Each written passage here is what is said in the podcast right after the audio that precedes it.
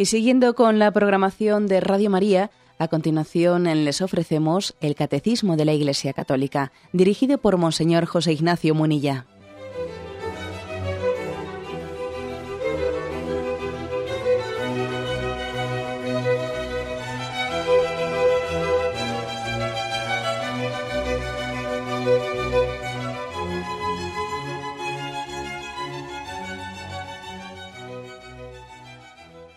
Cordial saludo a todos los oyentes de Radio María. Un día más, con la gracia del Señor, proseguimos el comentario del Catecismo de nuestra Madre la Iglesia.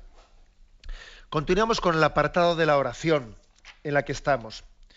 El apartado de la oración está dividido en diversos capítulos y el primer capítulo eh, hablamos sobre la revelación de la oración, cómo está revelada la oración. El segundo sobre la tradición de la oración el primero era sobre cómo aparece en la escritura. El segundo, en la tradición de la iglesia, cómo se ha rezado. El tercer capítulo que hoy comenzamos es la vida de oración. Digamos como consejos prácticos para la vida de oración. Es un capítulo pues importante porque desciende pues a lo concreto, a lo práctico. Más tarde ya entraremos en la segunda sección que será la explicación del Padre Nuestro. Pero ahora dedicaremos unos cuantos programas a este capítulo tercero, la vida de oración. Es a partir del punto 2697. Punto que dice así. La oración es la vida del corazón nuevo. Debe animarnos en todo momento. Pero sin embargo olvidamos al que es nuestra vida y nuestro todo. Por eso los padres espirituales en la tradición del Deuteronomio y de los profetas, insisten en la oración como un recuerdo de Dios, un frecuente despertar la memoria del corazón. Es necesario acordarse de Dios más a menudo que de respirar, dice San Gregorio Nacianceno. Pero no se puede orar en todo tiempo si no se ora con particular dedicación en algunos momentos.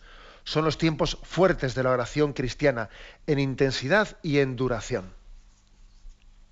Bien, un punto este el 2697 que vamos a comentar afirmaciones principales. ¿eh? La primera introduce diciendo una pequeña definición. ¿eh? La definición es, la oración es la vida del corazón nuevo. Del corazón nuevo. Vamos a ver qué, qué significa esta expresión. Corazón nuevo, os infundiré un espíritu nuevo el corazón viejo, el corazón viejo es aquel, es propio del hombre viejo, de aquel que no se ha dejado redimir por Jesucristo, que no ha aceptado la redención de Jesucristo, y por lo tanto el corazón viejo, el hombre viejo es aquel que está, en permitirme la expresión, en sus rollos, en sus preocupaciones. ¿eh? vueltas a lo suyo, a lo suyo, preocupado de sus monedas, de sus monedas, de su prestigio, eh, ese es ¿eh? de su conveniencia, de su comodidad. Ese es el corazón viejo envejecido. Lógicamente el corazón envejecido. ¿eh? Aquí dice que la oración es la vida del corazón nuevo. Si habéis resucitado con Cristo, buscad los bienes de ahí arriba, donde está Cristo. Es decir, la oración es, es la consecuencia lógica de haber resucitado con Cristo, de tener una, un corazón nuevo. Y como digo, eh, esto, esto es obvio, ¿no? ¿Dónde tengo, ¿Dónde tengo mi tesoro? Donde está tu tesoro, ahí está tu corazón. Claro, si tu tesoro es tu dinero, tu prestigio, tu comodidad, pues obviamente no vas a hacer, no vas a hacer oración. Y si la haces, además, la vas a hacer como una oración muerta que no es expresión de nada. Repito, la oración es la vida del corazón nuevo. Es la vida, es como, mm, digamos, la respiración del que vive en Cristo, de que quiere, del que quiere que Cristo sea el motor de su vida. Es una expresión vital de quien vive en Dios, de quien quiere vivir en Él. Es tan vital que es como hacer natural lo que es sobrenatural. Porque, hombre, hacer, hacer oración es algo sobrenatural. Es hablar con Dios, Y eso no es natural, eso es sobrenatural. Pero quien vive en Cristo, quien ha hecho su Cristo su ideal, pues para él rezar, orar, es como la respiración. Es como vivir naturalmente lo que es sobrenatural. Le parece lo lógico, le parece lo espontáneo, lo que, lo que le brota, ¿no? Es como la respiración. Pero como digo, la clave está, dice, es la vida del corazón nuevo. La clave está en, dejar, dejar que Cristo nos, mm, nos dé ese corazón nuevo del cual se desprende, se desprende ese deseo de orar. Bien, ¿por qué es tan importante la oración? ¿Por qué el catecismo ha querido reservar esta cuarta parte de la oración después de habernos explicado el credo, los sacramentos, los mandamientos? Porque es que todo lo anterior, todo lo anterior, toda esa explicación doctrinal, siendo muy importante, sin embargo, sin la oración permanece como ajena a nosotros, como externa a nosotros, como no interiorizada. Por eso aquí se dice que la oración es como la respiración de la fe, es la fe que respira. Y dice aquí que debe de animarnos en todo momento. El ideal del cristiano es que, perdón, es que tenga una oración continuada. Una oración continuada propia de aquel que ha entendido la expresión de, San Pablo, en ti vivimos, nos movemos y existimos. Bueno, quien vive en Dios está como empapado de Él. Es como el, el ave que está, siempre está en el aire, siempre está en el agua. Así le ocurre al cristiano que vive en Dios y por lo tanto su ideal es el de la oración continuada. ¿Mm? Continuada. Estaba el otro día estaba, mm, os cuento, es una anécdota que me llamó la atención. Estaba en, un aeropuerto esperando coger un, avión y en la sala de espera, pues un, padre llamó a su esposa, llamó a su esposa para despedirse, porque iba a coger el avión, y dijo unas palabras por el teléfono, bueno, que las dijo en alto y los que estábamos a su alrededor le, escuchamos. A mí me, me, dio un testimonio de que no le diese pudor decir eso y que los que estaban le escuchásemos. Dije, este hombre, este hombre le decía a su esposa que iba a coger ya el, vuelo, se despedía, le decía, te quiero mucho, y le decía, no hay, en todo momento me acuerdo de ti, no hay ningún instante en el que no piense en ti, le decía, ¿no? Bueno, se lo decía sin ningún pudor. Me llamó la atención porque, porque decía, porque obviamente yo lo apliqué, ¿no? Lo apliqué inmediatamente a nuestra, a, la relación personal con el Señor. Y yo decía, yo puedo decir no hay ningún instante en el que no, en el que no me acuerde de ti. Aquí el catecismo, fijaros lo que dice. Nosotros, sin embargo, olvidamos al que es nuestra vida y nuestro todo. Y eso es una paradoja. Es una paradoja que un cristiano viva olvidado de Dios o que se acuerde poco de Él. Si Dios es mi vida y mi todo, pero ¿cómo es posible que yo tenga la mente siempre ocupada en pequeñeces? en pequeñeces, ¿no?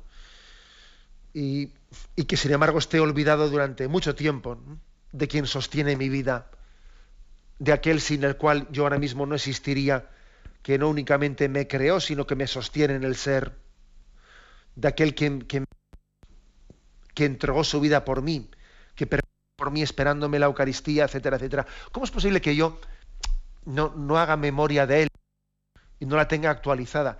y por el contrario, como digo, ¿no? Paradójicamente tengo la cabeza ocupada en bobadas, porque si os fijáis, la gran mayoría de los pensamientos que tenemos, que pasan por nuestra memoria, que nos ocupan, son tonterías. Son sueños mm, banales. Recuerdo haber escuchado algún, eh, algún estudio, algún cálculo así de algunos psicólogos que vienen a decir que el 75% de las cosas que nos ocupan en la, imaginación, en la memoria, es como soñar despierto, es cosas ¿no? banales eh, que, nos pasan por la mente. ¿no? Esta es una paradoja, que lo que, lo que indica, lo que indica en el fondo es no una falta de control mental, porque si fuese eso, si fuese eso no sería la cosa tan grave. Pero la cuestión no es tanto una falta de control mental, sino que en el fondo está dónde tengo mi corazón. ¿eh? porque cuando tenemos la mente pues, de continuo ocupada en tonterías, el problema está que mi corazón está en tonterías, que no tengo el corazón puesto en Dios, que no puedo decir, como dice aquí el catecismo, la oración es la vida del corazón nuevo, o sea que mi corazón no es nuevo, por lo tanto, claro, no hago oración porque tengo el corazón viejo, pues ese es el problema. Luego hay aquí, ¿no? El ideal, como veis, es un ideal alto el que el catecismo nos, nos, marca. Y no queremos rebajar el listón, porque rebajar el listón sería vivir el cristianismo de una manera, pues, pues yo diría que no planificante para nosotros. No iba a ser planificante. Es que Cristo, es que Dios o lo es todo para nosotros, o lo es todo, o de lo contrario no es Dios. Es, una, ¿eh? es una caricatura de Dios que nosotros mismos nos hemos construido. Dios o lo es todo, o es que es una hechura de nuestras manos? Es algo creado por el hombre. La adoración nos exige esa entrega en plenitud. Continúa este punto, dice, los padres espirituales, aquí sabéis que cuando se habla por padres espirituales se suele casi siempre referir a los eh, primeros siglos de la patrología, que se llama. ¿eh? Los padres espirituales, en la tradición del Deuteronomio y de los profetas, insisten en la oración como un recuerdo de Dios, un frecuente despertar la memoria del corazón, despertar la memoria del corazón. Me parece una expresión muy bonita y muy exacta, despertar la memoria del corazón. Decía alguien también que la gratitud, la gratitud es la memoria del corazón.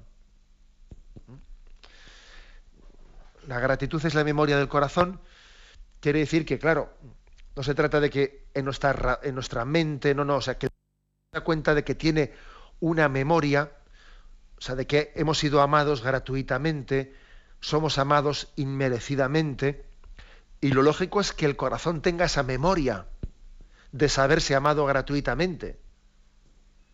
Y entonces tenga una gratitud. Y eso es la oración. Es la memoria del corazón. Yo no puedo por menos de, hacer memoria de lo que Dios ha hecho por mí, que soy hijo de misericordia. Eso es hacer oración, caer en cuenta que soy hijo de la misericordia. Por lo tanto, hago oración porque soy mendigo de la gracia. Si soy hijo de misericordia, soy mendigo de la gracia. Luego hago oración. Eso es, si es que ahí está dicho todo. Eh, por lo tanto, la oración es el recuerdo de Dios, la memoria del corazón, hasta tal punto que aquí se trae a colación una cita de San Gregorio Nacianceno que dice es necesario acordarse de Dios a menudo que de respirar. Bueno, pues como veis es una frase que nos resulta a nosotros muy impactante, muy fuerte, pero es verdad, ¿no? Bueno, pues así como para el cuerpo humano espontáneo, ¿Os imagináis que nosotros estuviésemos diciendo, a ver, tengo que respirar, a ver, coge aire, echa aire, coge aire, echa aire? O sea, sería eso, ¿eh? Eso sería un agobio, un agobio. Respiramos sin darnos cuenta. Y precisamente cuando alguien tiene problemas respiratorios es cuando se da cuenta ¿no? de, la maravilla que es tomar aire y expulsarlo y, y, que tú ni te des cuenta de ello. Es más, mientras que duermes estás respirando. Fíjate bien, según duermes estás respirando. Sería un agobio tener que hacerlo eh, bajo una orden explícita y expresa cada vez que... No, bueno, pues ese ideal, que obviamente, ¿no? Pues, eh, pues es una imagen, es una comparación que tampoco podemos aplicarla milimétricamente, porque hablar de la oración es hablar de, leyes físicas ¿eh? o biológicas, es una comparación. Pero San Gregorio Nacianceno viene a decir aquí, poniendo la comparación como la respiración, esto que dice, es necesario acordarse de Dios más a menudo que de respirar, que, con Dios nos debe de pasar en esta comparación lo mismo, que, que para nosotros orar sea algo tan espontáneo como el respirar, y tan frecuente, y tan signo de vivir en Dios y descansar en Él. Y concluye el punto diciendo, pero no se puede orar en todo tiempo si no se ora con particular dedicación en algunos momentos es curioso porque el catecismo, después de poner un ideal muy alto, eh, después de haber dicho esta frase de San Gregorio Nacianceno, de esto de que es necesario acordarse de, Dios como más a menudo que de la respiración, uno podría decir, hombre, aquí el catecismo es un poco, se pasa un poco de un ideal romántico. Eso es decir una frase muy bonita, pero todos somos conscientes de que nosotros no podemos estarnos acordando de Dios que o sea, con la misma frecuencia que nosotros respiramos. Es un ideal muy romántico ese que se pone. Bien. Fijaros cómo el catecismo luego inmediatamente desciende y después del ideal pone el consejo práctico. El consejo práctico. Porque nadie puede decir que mi vida, que mi vida es oración, o que todo es oración, o que yo vivo haciendo oración, si no ha tenido un camino concreto para llegar a hacer oración. ¿eh? O sea, es decir, que sería un, error recurrir al argumento, que me lo habéis escuchado en alguna ocasión, recurrir al argumento que la oración, como es una relación personal con Dios, es algo espontáneo y es algo que no se puede sujetar a los métodos humanos. Luego, para hacer oración tienes que sencillamente dejarte llevar pues, por, tu, por tus intuiciones y, una amistad con Dios, que esto es, la oración, la expresión de una amistad con Dios, no se puede someter a unas reglas, a unos métodos, es algo espontáneo que no se puede sujetar. Bueno, eso, eso también es romanticismo. Para que la oración sea espontánea, para que la oración sea como se habla con un amigo, sí, pero para llegar a ese ideal tenemos que sujetarnos, tenemos que también de unos momentos concretos.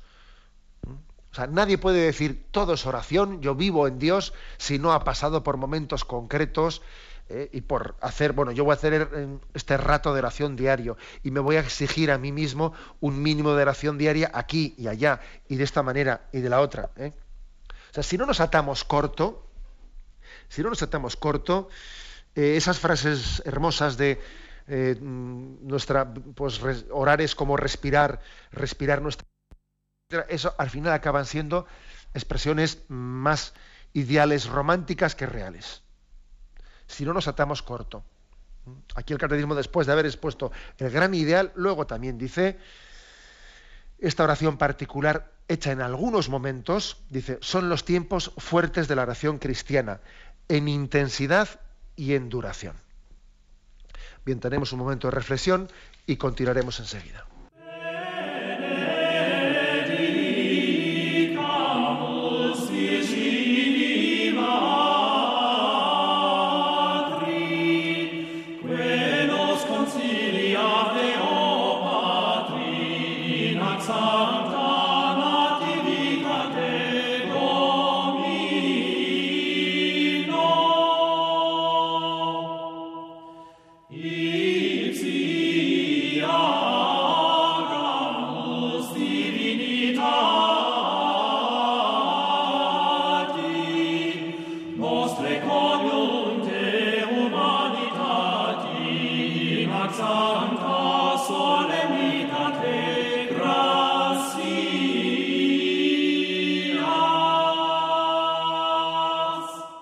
Escuchan el programa Catecismo de la Iglesia Católica con Monseñor José Ignacio Munilla. Estamos hoy introduciendo el capítulo tercero de la parte del catecismo que habla de la oración, que tiene como título La vida de oración. Eh, hacemos hoy una pequeña introducción después de haber hablado, de haber explicado el punto 2697, pasamos al siguiente, 2698, que dice así. La tradición de la Iglesia es unos ritmos de oración destinados a alimentar la oración continua. Algunos son diarios, la oración de la mañana y la de la tarde, antes y después de comer, la liturgia de las horas. El domingo centrado en la Eucaristía se santifica principalmente por medio de la oración. El ciclo del año litúrgico y sus grandes fiestas son los ritmos fundamentales de la vida de oración de los cristianos. Bueno, se ha dicho en el punto anterior, que es el comentario que hemos hecho en la anterior intervención, que nuestro ideal es la oración continua, que sea vivir en Dios como respirar nuestra oración respire, que sea la memoria del corazón, ese es el ideal, pero claro, para que, eso para que ese ideal se cumpla, hay que ir a través de un camino concreto, hay que alimentar la oración para que pueda ser continua.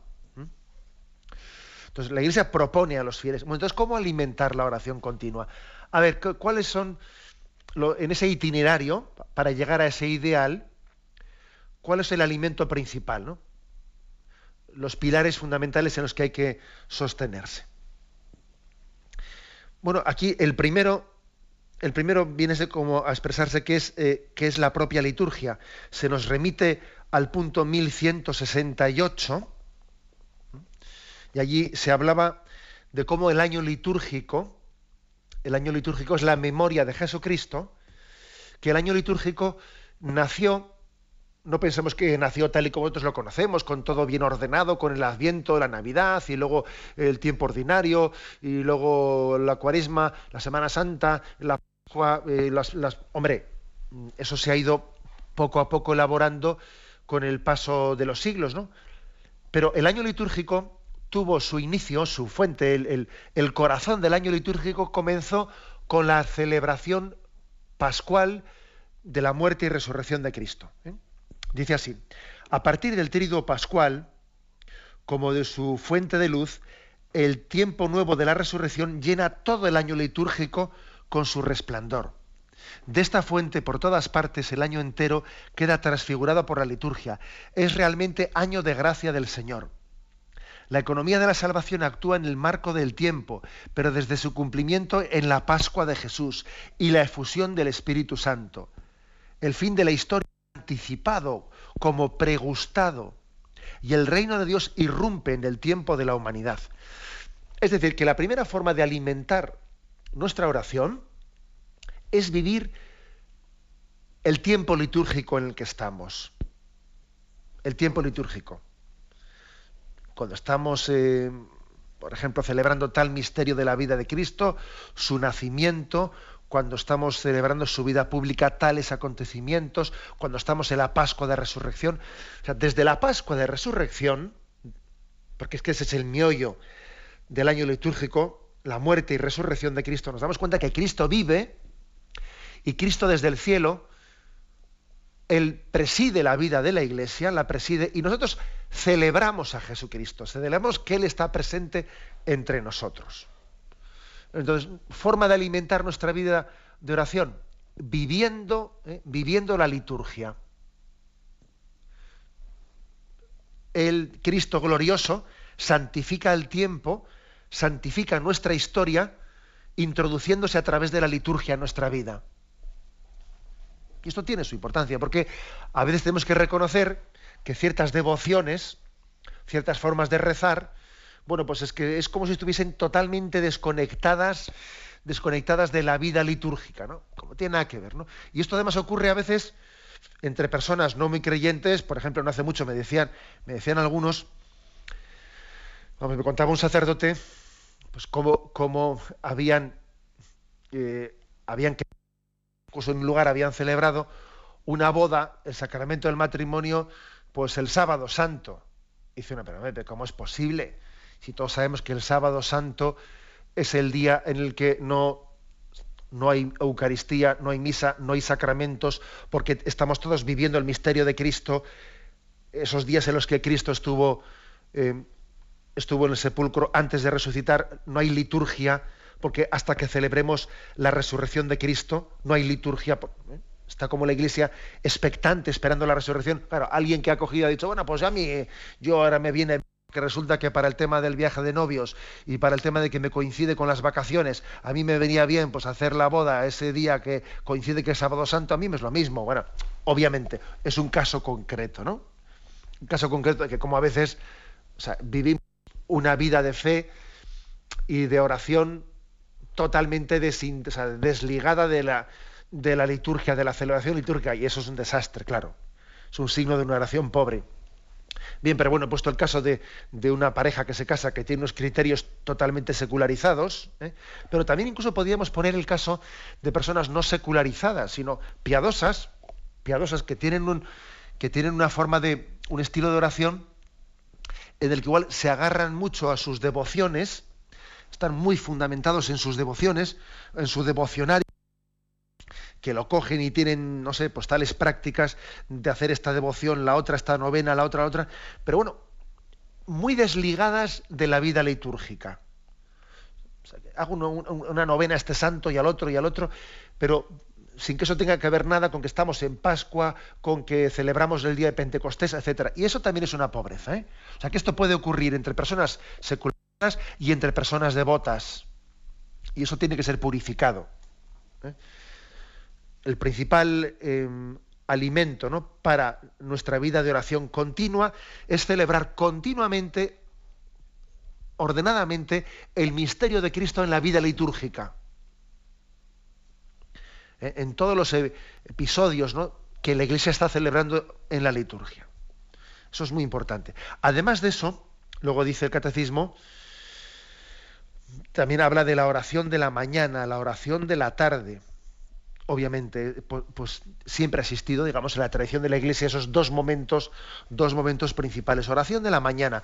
En la oración de la mañana es, un momento muy especial para que nosotros consagremos el día a Dios, le pidamos luz para que nos asista. ¿eh? Por ejemplo, ese ofrecimiento del día que suele hacerse aquí en Radio María, ¿no? Ven Espíritu Santo, inflama nuestro corazón en las ansias redentoras del corazón de Cristo para que ofrezcamos de veras nuestras personas y obras en unión con Él por la redención del mundo. Señor mío y Dios mío Jesucristo, por el corazón inmaculado de María, me consagro a tu corazón y me ofrezco contigo al Padre en tu santo sacrificio del altar. Con mi oración y mi trabajo, sufrimientos y alegrías de hoy, en reparación de nuestros pecados y para que venga a nosotros tu reino. Y te pido en especial por el Papa y sus intenciones, nuestro obispo sus intenciones, nuestro párroco y sus intenciones. Es decir, es una oración cuando se divide la oración en dos momentos principales de la mañana y de la tarde, pues obviamente de la mañana, como esta propia oración indica, es un sentido de Señor, te consagro este día, te consagro mi corazón y todo lo que voy a realizar lo pongo en tus manos y te pido luz para que me asistas. Y la oración de la tarde, que lógicamente está el sentido de la oración de la tarde, que está muy unido al de la mañana, de la tarde o la de la noche, cuando concluye el día, es después de haberse entregado, después de haber estado intentando buscar a Dios en todo y de hacer todo por Dios, por amor a Dios. ¿eh? Ese ha sido el ideal del día.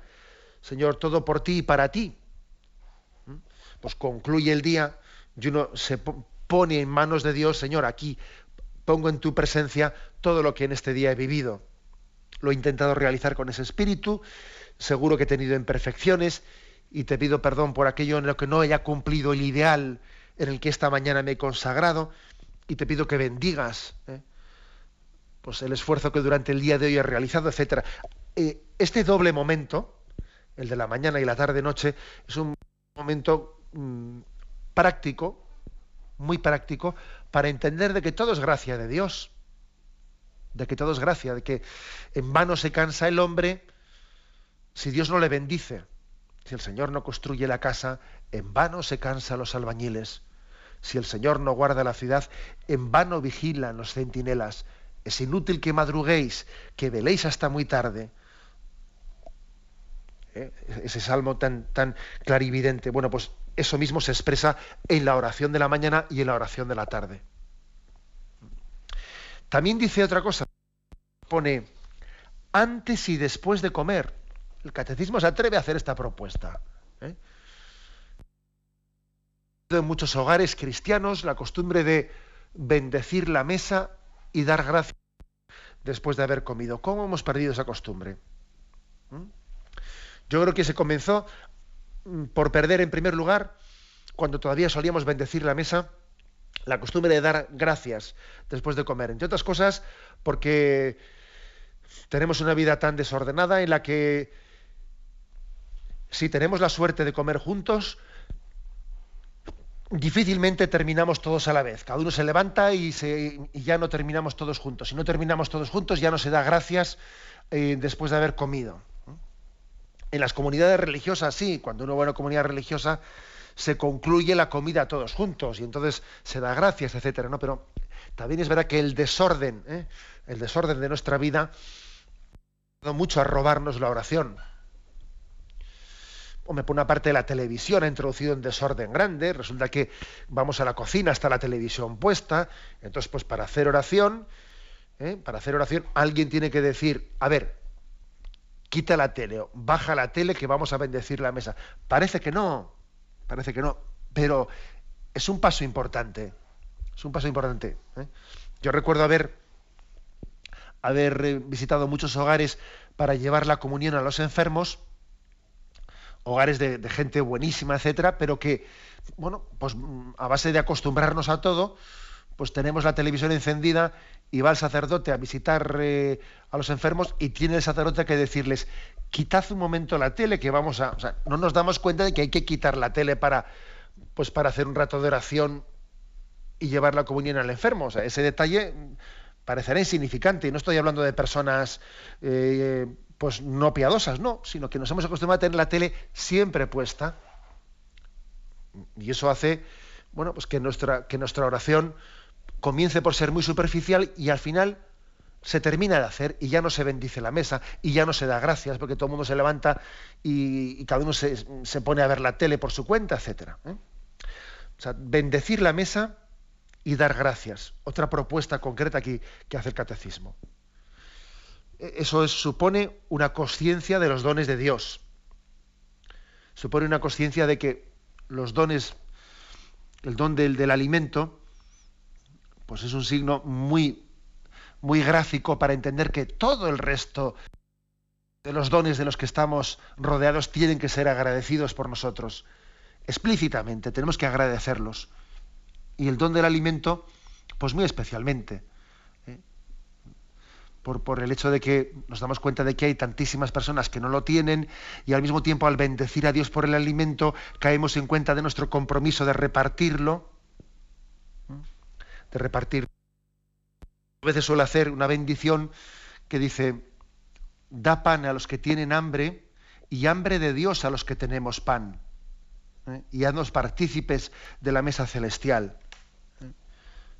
Esta oración es, cuenta, caer en cuenta que tenemos que bendecir a Dios compartiendo nuestros bienes, nuestros alimentos con los que no los tienen, y cayendo en cuenta de que tenemos que crecer en hambre, ¿eh?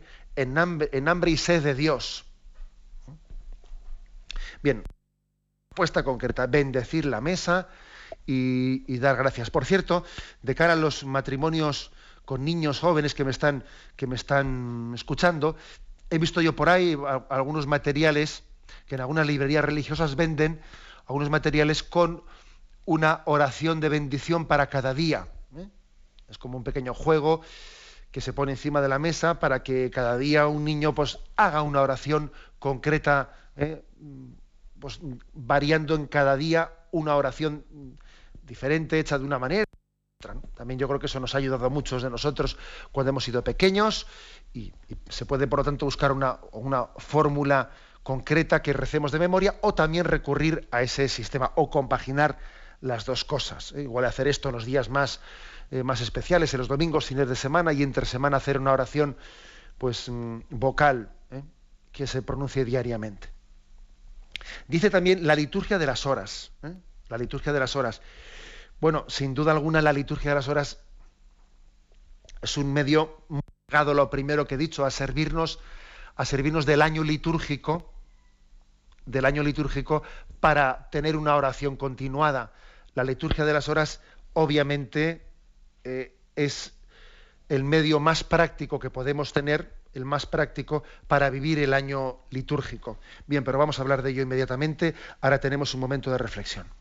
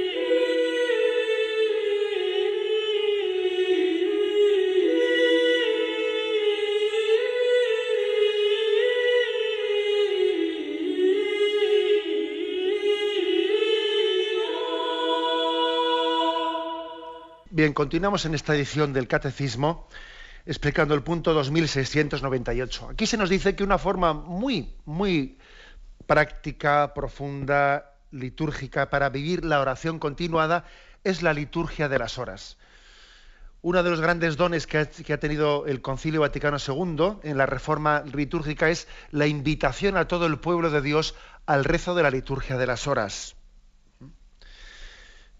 Dice, bueno, sabéis que aquí mismo en el, dentro de Radio María yo creo que se ha hecho un gran esfuerzo, se hace un gran esfuerzo, eh, se reza la liturgia de las horas a distintas horas del día, a las siete y media de la mañana se rezan los laudes, a las doce y diez del mediodía se reza la hora intermedia, a las siete y media de la tarde se reza las vísperas, a las diez y media de la noche se reza las completas y luego a las tres y media de la madrugada se reza el oficio de lectura.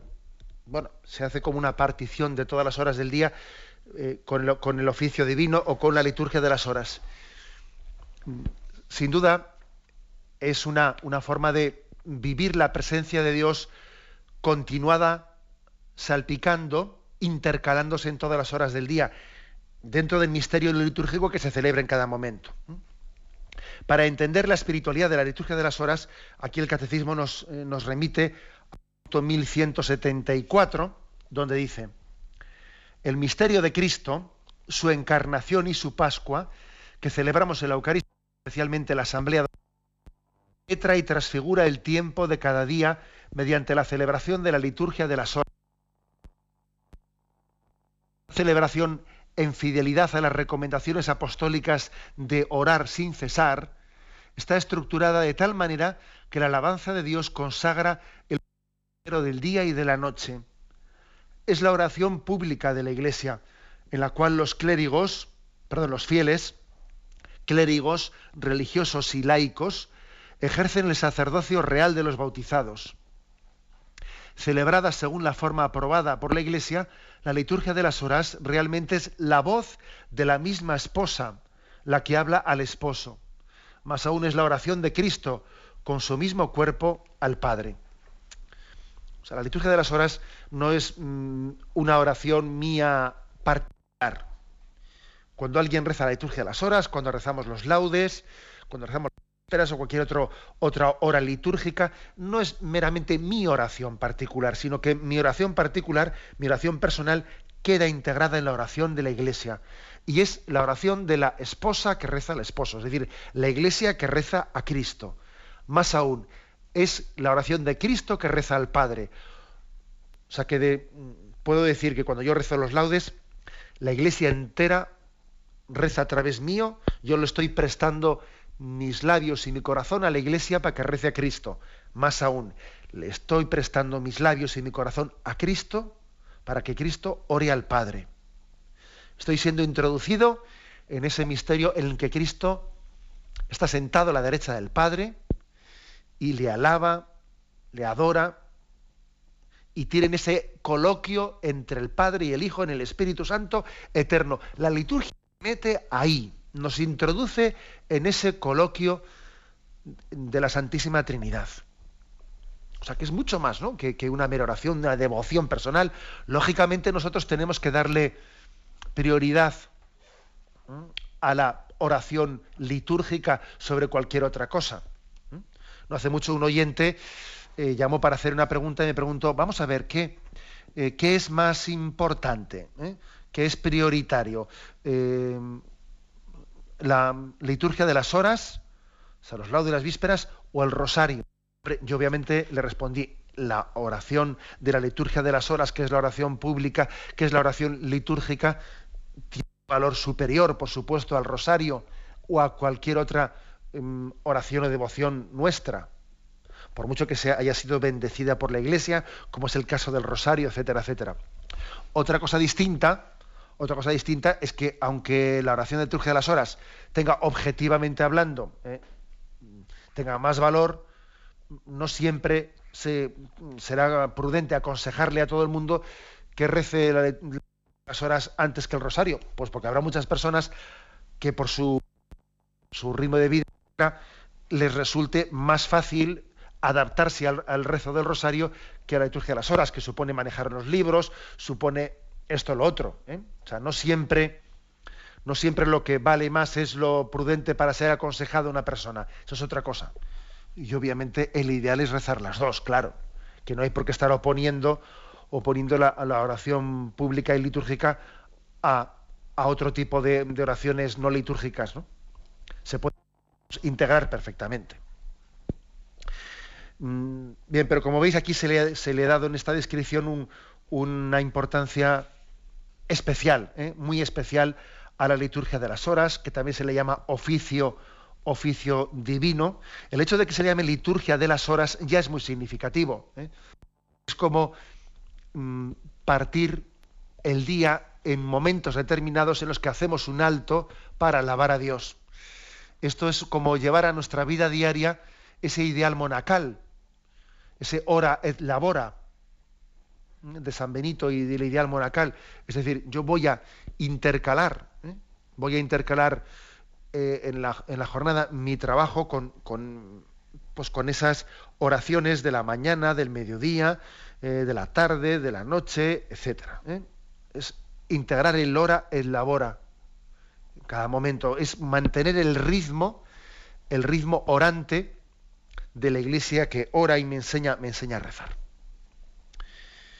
Bien, y finalmente dice, el domingo, centrado en la Eucaristía, se santifica principalmente por medio de la oración.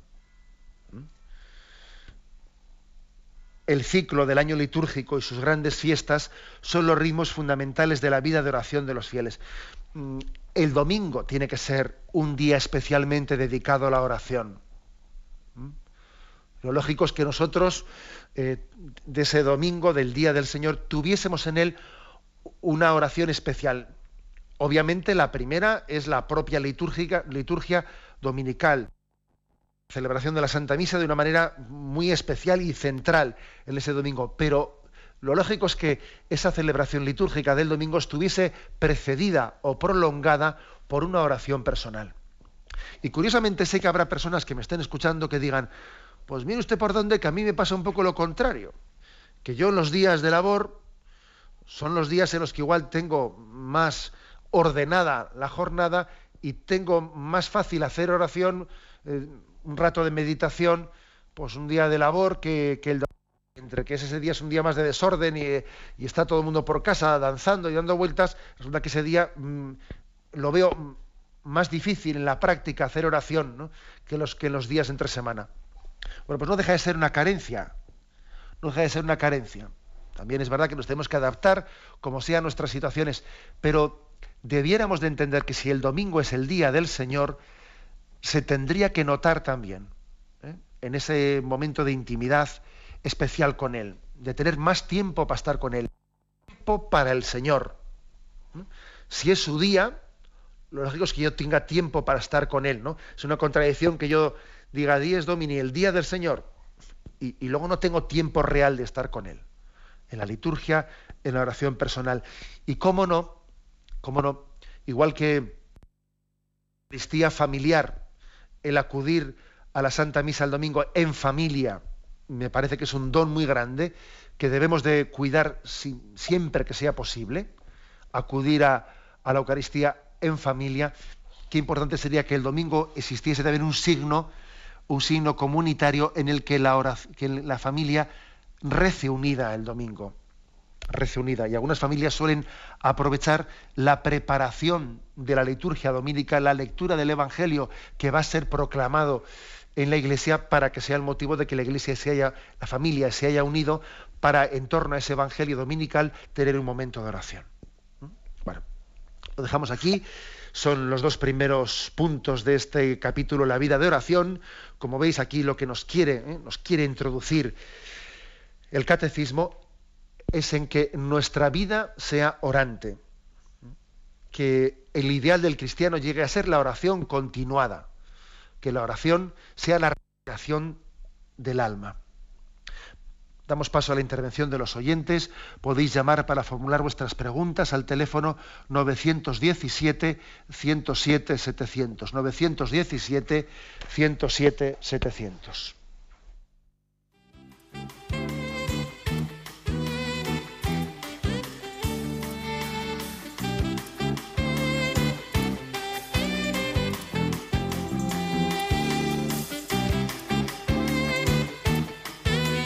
Radio María le ofrece la oportunidad de recibir en su casa sus programas favoritos. Ahora lo puede hacer a través de nuestra página web www.radiomaria.es o bien llamándonos al 917 107 700. Pídanos el programa que más le interesa en cualquiera de sus emisiones, especificando el día y la hora que lo ha escuchado. Solo nos tiene que decir si lo quiere en CD de audio o CD o DVD en MP3. Haga su solicitud en el 917-107-700 y en www.radiomaria.es. Radio María, más cerca de usted.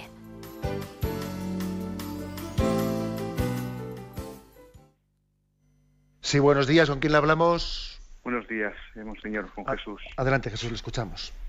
Quería hacerle unas, una serie de preguntas relacionadas en relación a, la liturgia de las horas, que usted mencionaba como más recomendable y no excluyente el rosario, eh, la cuestión es, o misión mío, ¿por qué se considera el rosario un instrumento para, de oración para ganar la indulgencia plenaria y no así la liturgia de las horas? Eh, la segunda cuestión es si eh, el Santo Rosario radiofónico o, televisivo puede ser considerado también como oración en comunidad también de los efectos de ganar la indulgencia plenaria. Y la tercera cuestión es si podría usted tener la amabilidad de, explicarnos qué, qué, sentido tiene literal, desde el punto de vista bíblico, el concepto de justo y humilde. Muchas gracias. Bueno, lo último, ¿eh? el concepto bíblico de justo mm, es muy es sinónimo de santo un varón justo es un varón santo, ¿eh? porque fue varón justo, decimos de San José. ¿eh? Por lo tanto, la, palabra justicia en el sentido bíblico es un tanto distinta a la palabra justicia como virtud a la que nosotros nos, referimos. ¿eh? La palabra justo viene la palabra justificación. Hemos sido santificados, hemos sido justificados por Dios. Justo como sinónimo de santo la palabra humilde, ¿eh? humilde, bueno, yo creo que se entiende más sencillamente, ¿no? La palabra bíblica de humildad es aquel que es el pobre de Yahvé, ¿eh? aquel que vive la, la, bienaventuranza del pobre de espíritu. Ese es el humilde, quien tiene en Dios su tesoro ¿eh? Y se sabe hijo de, de su amor y su misericordia. Esa es la palabra humildad en el sentido bíblico de la palabra. Bueno, con respecto a las, eh, a las preguntas que ha hecho sobre las indulgencias, pues hombre, la verdad es que desconozco así al 100% si, si yo no me suena, la verdad es que la liturgia de las horas esté, esté referida explícitamente dentro del listado de las, eh, de, las indulgencias eh, plenarias o parciales de la Iglesia. Usted dice, bueno, ¿por qué si está el rosario y no está la liturgia de las horas? No sabría responderle. Quizás también hay que decir como la liturgia de las horas es un poco nuestra vida, nuestra vida diaria, como es la Santa Misa, tampoco la Santa Misa tiene en sí misma indulgencia plenaria. Parece más normal que se le añadan indulgencias, indulgencias plenarias o parciales a, lo que es más añadido, ¿eh? A lo que es añadido, a lo que, porque se entiende que, que quien hace lo añadido ya ha hecho lo otro. ¿eh? Quien vive la Santa Misa, quien vive la liturgia de las horas, bueno, en un momento determinado puede recurrir al ejercicio del Via Crucis o al Santo Rosario, etcétera, para ¿eh? todavía, digamos, mm, enriquecer más o extender más esa vida litúrgica diaria que tiene. Y a eso le concede la Iglesia la indulgencia plenaria. Me pregunta usted si, eh, la celebración radiofónica o televisiva pues, pues, de un rosario, por ejemplo, le puede dar un sentido comunitario de cara también a la recepción de las indulgencias. Yo creo, yo creo que para muchos enfermos obviamente es así. ¿eh? Eh, yo creo que la radio y la televisión eh, ofrecen el sentido comunitario a aquellos especialmente impedidos de poder acercarse a la iglesia, al rezo comunitario. No, creo que, sin embargo, a los que podemos, podemos acudir al rezo comunitario no debemos de sentirnos dispensados por la radio o la televisión, ¿eh? tanto sea en el rezo del, mm, por supuesto, la Santa Misa, claro, ¿no? Y el rezo del rosario siempre es mejor. Si a mí alguien me pregunta, ¿qué es mejor rezar el rosario? ¿En la radio, con Radio María o en la iglesia? Sin duda alguna en la iglesia. ¿eh? Pero luego también están las circunstancias concretas de la vida, ¿no? A veces lo, lo bueno es enemigo de lo mejor y hay que adaptarse, ¿no? Adelante, vamos a un siguiente oyente. Buenos días. Buenos días, monseñor. Sí, le escuchamos. de Álava. Adelante, le escuchamos.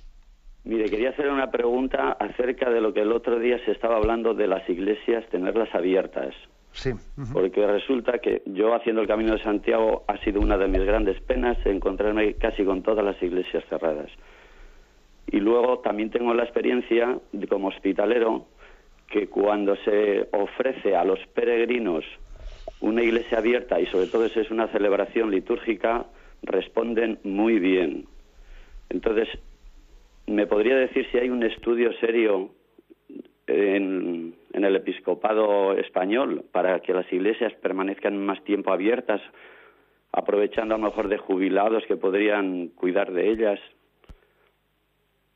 Pues mire, yo le puedo responder que no es que exista, eh, exista a nivel de conjunto en el episcopado, pues un estudio eh, eh, realizado en la conferencia episcopal. Sí existe una preocupación compartida y se trata de algo abordado más bien a nivel diocesano, más que a nivel de, de todo el conjunto del episcopado, a nivel diocesano. Yo sé que en algunas diócesis se toman esto, esto en serio y, por ejemplo, con el tema del Camino Santiago, sé que han existido diversas reuniones eh, intentando que existan bueno, pues unos servicios conjuntados en el Camino de Santiago, que estén publicados los horarios de las misas para que cuando un peregrino sepa que va a acudir por tal, por tal sitio, eh, pues qué horarios va a tener de misas, por ejemplo, y para que también exista el servicio eh, coordinado de cómo mantener abiertas las iglesias. Sé que han existido varias reuniones a nivel del Camino Santiago.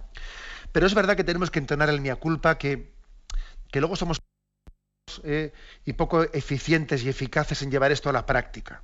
Eh, me parece que no, no, tenemos suficiente conciencia de hasta qué punto estamos perdiendo ocasiones de gracia mm, por no ser prácticos en estas cosas sencillas de tener las iglesias abiertas, de tener los horarios bien publicados, etcétera, etcétera. Lo decimos y lo decimos, se, mm, expresa cada vez que nos reunimos, pero a la práctica. ¿eh? Yo creo que, así como consejo práctico, en todos los lugares en los que, en los que, por ejemplo, ahora mismo se escucha este programa, y sé que es Camino de Santiago, etcétera, debería de ser una cosa que los fieles hablasen con sus párrocos. ¿Cómo hacemos esto? ¿De qué manera esta iglesia queda abierta para los, eh, para los eh, peregrinos? Mm, ¿Cómo hacemos que esta iglesia pueda ser un templo vivo en el que se dé gloria al Señor? ¿eh?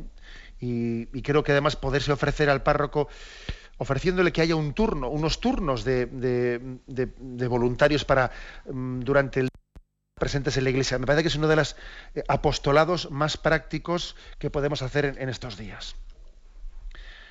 Adelante, pasa un siguiente oyente. Buenos días. Si le escuchamos, me parece que tiene que apagar usted la radio. Ah, hola, buenos días. Sí, buenos días, le escuchamos. Buenos días, padre. Yo preguntaba, quería saber si, si todos los, los días se puede recibir la Santa Comunión en las dos especies porque aquí en, Las Palmas de Gran Canaria hay una iglesia que todos los días lo hace así, a ver si es así, o sea, si, se puede hacer también de esa forma. Muchas gracias. De acuerdo. Pues la verdad es que la iglesia ofrece la comunión en las dos especies en ocasiones especiales. especiales. ¿eh? No es que sea ninguna herejía, obviamente, ¿no? Pues el dar la, la comunión en las dos especies eh, diariamente. Pero es verdad que, en la liturgia lo que está explícito eh, afirmado es que en ocasiones especiales puede ofrecerse la comunión en las dos especies. Yo creo que ofrecerla diariamente, hombre, como he dicho antes, ninguna herejía no es, ¿no? Pero sí que quizás cuando un signo un tanto extraordinario se ofrece todos los días, pues, pues puede ocurrir que luego cuando se quiera hacer el signo extraordinario ya no tiene la eficacia que quisiéramos que tuviese sencillamente. Pero bien sabemos que el cuerpo de Cristo O sea que cuando recibimos únicamente una de las especies es Cristo entero el que está presente en ella. ¿eh? No, no es que cuando recibimos a Cristo en sangre le falte algo, no.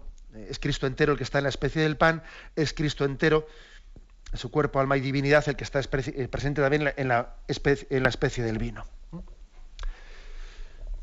Adelante brevemente. Sí, soy yo. Sí, adelante. Resulta que que usted está hablando de las cosas que hay que rezar, que no hay que rezar.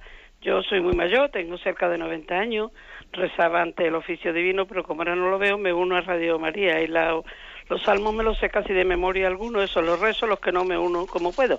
Pero yo tengo costumbre de rezar todos los domingos el trisagio. Y yo no sé si eso es litúrgico, yo lo rezo todo el año, verano, invierno, y además como me lo sé de memoria, y no sé si eso, no sé si merece la pena o si no tiene ninguna gracia, vamos. Seguro que tiene mucha gracia y además en, absoluto con, esa oración que hace usted se puede decir que su oración no es litúrgica, que usted añade ese trisagio, bendito sea Dios. ¿eh? Usted reza la liturgia a las horas, junto con Radio María, eh, se une a sus oraciones. ¿no? O sea, cuando yo he dicho, cuando yo he hablado un poco de, del riesgo de que tengamos a veces unas devociones desligadas de la liturgia, que no tienen nada que ver con ella, hombre, me parece que no es su caso. ¿Eh? Usted está viviendo la vida litúrgica, por lo tanto, tampoco no, se me interprete ¿no? una palabra como la que yo he dicho, pues de una manera eh, pues absolutamente literal. No, ¿eh? por supuesto que existen oraciones también personales que uno puede rezar, aunque sean independientes del tiempo litúrgico en el que uno vive. tengo una oración eh, concreta que yo rezo desde pequeño y la rezo independientemente de que sea eh, cuaresma o pascua. Hombre, por supuesto que eso, es correcto. ¿eh?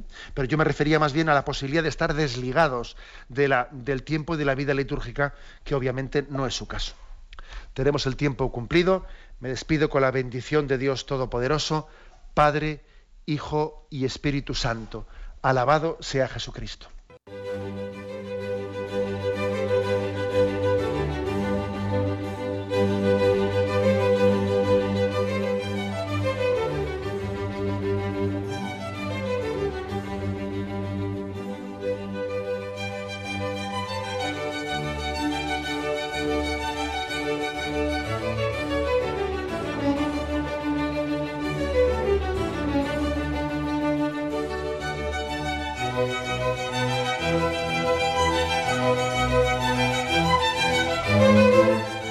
Han podido escuchar en Radio María el Catecismo de la Iglesia Católica, dirigido por Monseñor José Ignacio Munilla.